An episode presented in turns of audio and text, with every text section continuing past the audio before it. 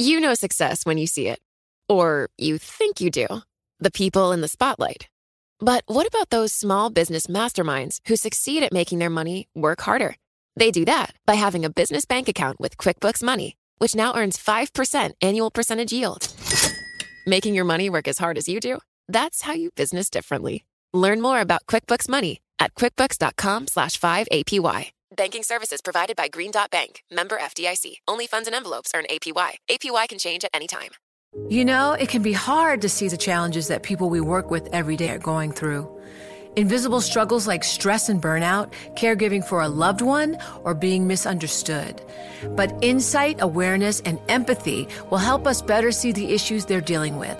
And that can make us and our companies healthier too. I'm Holly Robinson Pete. Join us on The Visibility Gap, a new podcast presented by Cigna Healthcare.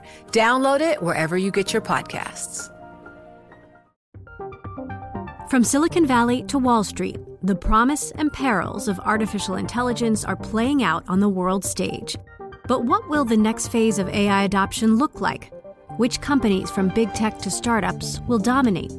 And where do the risks and unintended consequences lie? I'm Emily Chang.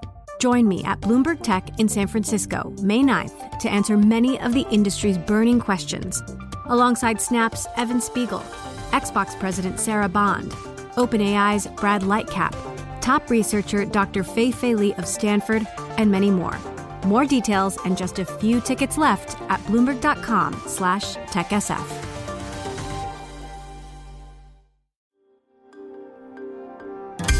Le entregamos todo lo que necesita saber para comenzar el día. Esto es Bloomberg Daybreak para los que escuchan en América Latina y el resto del mundo. Buenos días y bienvenido a Daybreak en español. Es jueves 3 de noviembre de 2022. Soy Eduardo Thompson y estas son las noticias principales. Hoy es el turno del Banco de Inglaterra de seguir a la Fed. Se espera que el banco aumente las tasas en 75 puntos básicos, su mayor aumento en 33 años, lo que llevaría el índice de referencia al 3%. También darán a conocer nuevos pronósticos que probablemente confirmarían que ya está en marcha una larga recesión. Ayer, la Reserva Federal subió la tasa en 75 puntos básicos, como se esperaba, y envió señales contradictorias sobre las perspectivas. Jerome Powell dijo que podría ser apropiado reducir el ritmo de ajuste tan pronto como en diciembre. También señaló que nuevos datos sugieren que el nivel final de las tasas de interés será más alto de lo esperado. En este contexto, los futuros en Wall Street están en terreno negativo, las acciones europeas y asiáticas caen, el crudo retrocede y las tasas de los bonos del tesoro suben. El dólar se fortalece al igual que el Bitcoin. Según la agencia Reuters, el banco de inversión Morgan Stanley planea comenzar en las próximas semanas un recorte de plantilla que afectaría menos del 5% del total de empleados. Otro que recortaría empleos es Twitter. Elon Musk eliminaría la mitad de la fuerza de trabajo en la red social, según fuentes. Esta también podría comenzar a cobrar desde el lunes a aquellas personas con cuentas verificadas. Pasando a América Latina, en Brasil, Jair Bolsonaro pidió a sus seguidores que levanten los bloqueos de carreteras. Todavía había tres estados con carreteras bloqueadas anoche, informó Folia de Sao Paulo. Otros seguidores del presidente incluso pidieron una intervención militar. Colombia y Venezuela reanudarán los vuelos el 7 de noviembre. Esto según el embajador de Colombia-Venezuela, Armando Benedetti.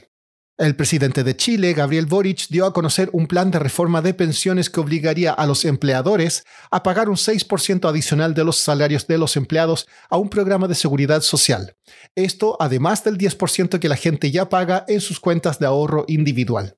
Argentina ofrecerá a visitantes extranjeros un tipo de cambio más atractivo en las compras con tarjetas emitidas fuera del país. Esto según tres altos funcionarios del gobierno. Se les aplicará el llamado dólar MEP, cuya tasa estaba en 291 pesos por dólar el miércoles. Esto es muy por arriba de la tasa oficial.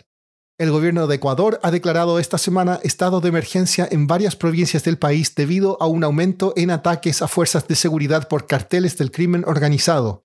Stefan Kiefner, periodista de Bloomberg News en Quito, nos cuenta más.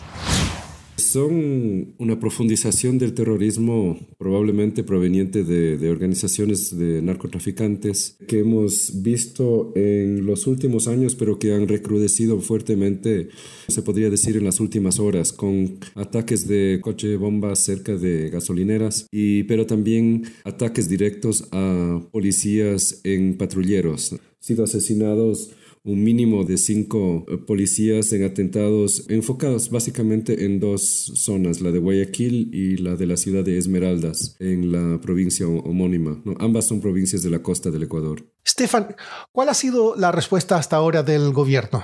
El gobierno, una vez más, ha decretado un estado de excepción o de especie de emergencia, levantando algunos derechos básicos como de la inviolabilidad de domicilio y también, eh, en este caso, ha recrudecido un poco con un toque de queda en Guayaquil, que es la ciudad más grande del Ecuador, y en Esmeraldas, que rige de 9 de la noche a 5 de la mañana. ¿Y qué planea hacer el gobierno para salir de esta situación?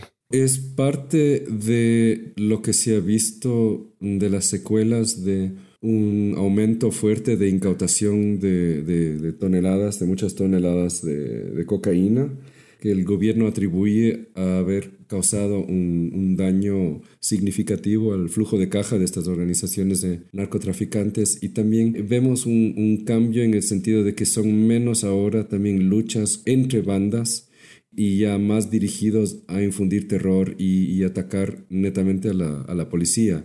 Entonces, el presidente Guillermo Lazo ya en las Naciones Unidas indicó que el gobierno necesitaba mucho más ayuda internacional y ha delineado un plan de más o menos 5 mil millones de dólares que sería necesario para que dé financiamiento externo eh, para poder enfrentar este, eh, esta crisis tan violenta. Por último, cerramos con noticias deportivas. En el béisbol, los Astros de Houston empataron la Serie Mundial con los Phillies de Filadelfia 2 a 2. Los lanzadores de los Astros también hicieron historia al lograr un partido sin hits, la segunda vez en un partido de la final. En cuanto a fútbol americano, el empresario Byron Allen estaría en carrera para comprar el equipo Washington Commanders. Eso es todo por hoy. Soy Eduardo Thompson, gracias por escucharnos. Para conocer todas las noticias que necesita para comenzar el día, revise Daybreak en la app Bloomberg Professional, donde puede personalizar las noticias que desee recibir. También puede suscribirse a la versión solo audio en Spotify, Apple Podcasts o la plataforma de su preferencia. Eso es todo por hoy. Escuche de lunes a viernes Bloomberg Daybreak. It can be hard to see the challenges that people we work with every day. I'm Holly Robinson Pete. Join us on The Visibility Gap, a new podcast presented by Cigna Healthcare. Download it wherever you get your podcasts.